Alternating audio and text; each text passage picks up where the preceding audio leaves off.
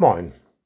Heute ist Mittwoch, der 20. September 2023 und ich heiße Hartmut Strohpal, bin Gemeinschaftsinspektor im Ruhestand und wohne in Büdelsdorf. Es sind fast 50 Jahre her. Ich war Praktikant in der Rendsburger Gemeinschaft und wollte im Spätsommer meine theologische Ausbildung 1000 Kilometer entfernt auf dem Predigerseminar St. Krishona bei Basel beginnen.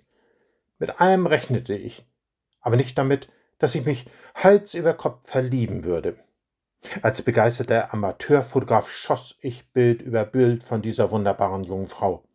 Schließlich meinte sie, willst du dir später die ganze Wohnung mit Fotos von mir tapezieren? Hm. Wer unsere heutige Wohnung kennt, weiß, an unserer Wand hängen andere Bilder.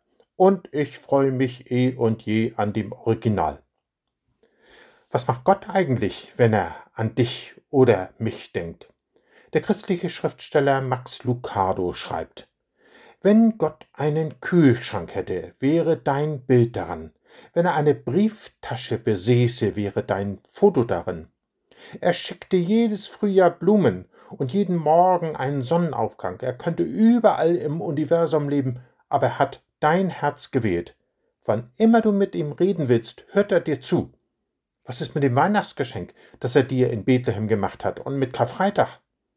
Begreif es endlich. Er ist verrückt nach dir. Nach mir? Nach dir? Wirklich? Woher weiß Max Lucado das? Einige Jahrhunderte vor Christus verriet Gott seinem Volk durch den Propheten Jesaja: Siehe, in die Hände habe ich dich gezeichnet. Ist das zu fassen? Gott hat sich deinen Namen in seine Handflächen tätowiert. Wenn er seine Hände öffnet, um zu geben, zu schenken, auszuteilen, stehst du ihm vor Augen. So sehr hat er dich lieb. Nicht, weil du so liebenswürdig bist. Keiner von uns hat das verdient, im Gegenteil. Wir hätten es alle verdient, dass Gott uns alle Undankbarkeit, alles Misstrauen, alle Ignoranz und was immer wir an Schuld und Sünde auf uns geladen haben, vorhält und uns ewig verloren gehen lässt. Es hat Gott das größte nur denkbare Opfer gekostet. Der Apostel Paulus schreibt im achten Kapitel seines Römerbriefs Gott hat seinen eigenen Sohn nicht verschont, sondern hat ihn für uns alle in den Tod gegeben. Hm. So groß ist Gottes Liebe. Das Einzige, was er sich jetzt von dir ersehnt und erhofft, ist, dass du Ja sagst und annimmst, was er für dich getan hat. Ach, es gibt auf dieser Welt nichts Schöneres, als bedingungslos geliebt zu werden. Das Aller, Allerschönste ist aber, einen himmlischen Vater zu haben, der mich abgrundtief lieb hat. Kann ich diese Liebe verlieren? Jeder weiß, dass menschliche Liebe zerbrechlich ist und gepflegt werden will. Ganz leicht kann sich etwas zwischen die Liebenden schieben und einen Abstand schaffen. Und genau das ist mit dem Wort scheiden gemeint, einen Zwischenraum schaffen. Im neutestamentlichen Wort über dem heutigen Tag fragt der Apostel Paulus, Wer will uns scheiden von der Liebe Christi? Und er zählt etwas aus. Trübsal oder Angst oder Verfolgung oder Hunger oder Blöße oder Gefahr oder Schwert.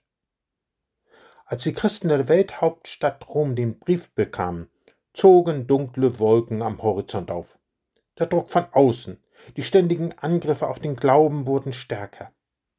Es kann also für die Christen lebensbedrohlich werden. Was bleibt in schweren Lebenslagen? Mein Glaube? Meine Tapferkeit? Meine Geduld? Nein, sagt Paulus, nur die Liebe Gottes bleibt. In jeder Situation darfst du auf Jesus, den Mann am Kreuz, schauen. Niemand und nichts kann dir seinen Freispruch von Schuld und deine Zukunft in Gottes neuer Welt streitig machen. Zwischen Gottes Liebe und dir passt nicht einmal ein Blatt Papier. Seine Liebe ändert sich nie, komme, was da wolle.